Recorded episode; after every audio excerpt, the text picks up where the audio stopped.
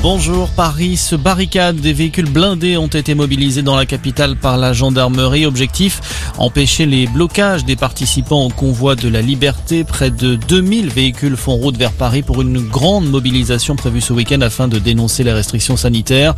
Le rassemblement a pourtant été interdit par la préfecture de police. Concernant la crise sanitaire justement, le gouvernement a dévoilé aujourd'hui toute une série d'allègements. D'abord concernant le port du masque, il ne sera plus obligatoire dès le 20 28 février dans les lieux fermés soumis au pass vaccinal. Exemple, les bars, restaurants, salles de sport ou cinéma.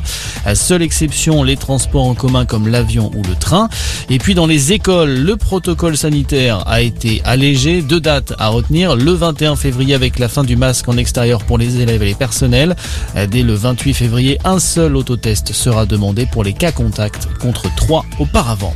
Dans le reste de l'actualité, il va raconter sa vérité. Nordal Lelandais est interrogé en ce moment au dixième jour de son procès devant les assises de Grenoble pour le meurtre de la petite Maëlys en 2017. Il est notamment revenu sur la fête de mariage et la soirée où tout a basculé. L'ancien maître chien de 38 ans a une nouvelle fois reconnu avoir tué la petite fille sans pour autant donner d'explications précises sur les raisons de son geste. Il évoque des coups volontaires mais sans intention de donner la mort. Toujours au chapitre judiciaire, fin de l'audition de Cédric Jubilard, il était à nouveau entendu par les juges dans l'affaire de la disparition de sa femme Delphine en décembre 2020 à Cagnac-les-Mines dans le Tarn. Son corps n'a jamais été retrouvé.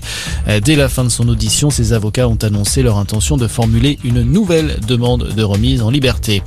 Et puis un mot de sport, il y a du foot ce soir avec le début de la 24e journée de Ligue 1. Le PSG reçoit Rennes à 21h. Objectif pour les Parisiens, se rassurer avant le choc de mardi contre le Real Madrid en Ligue des Champions.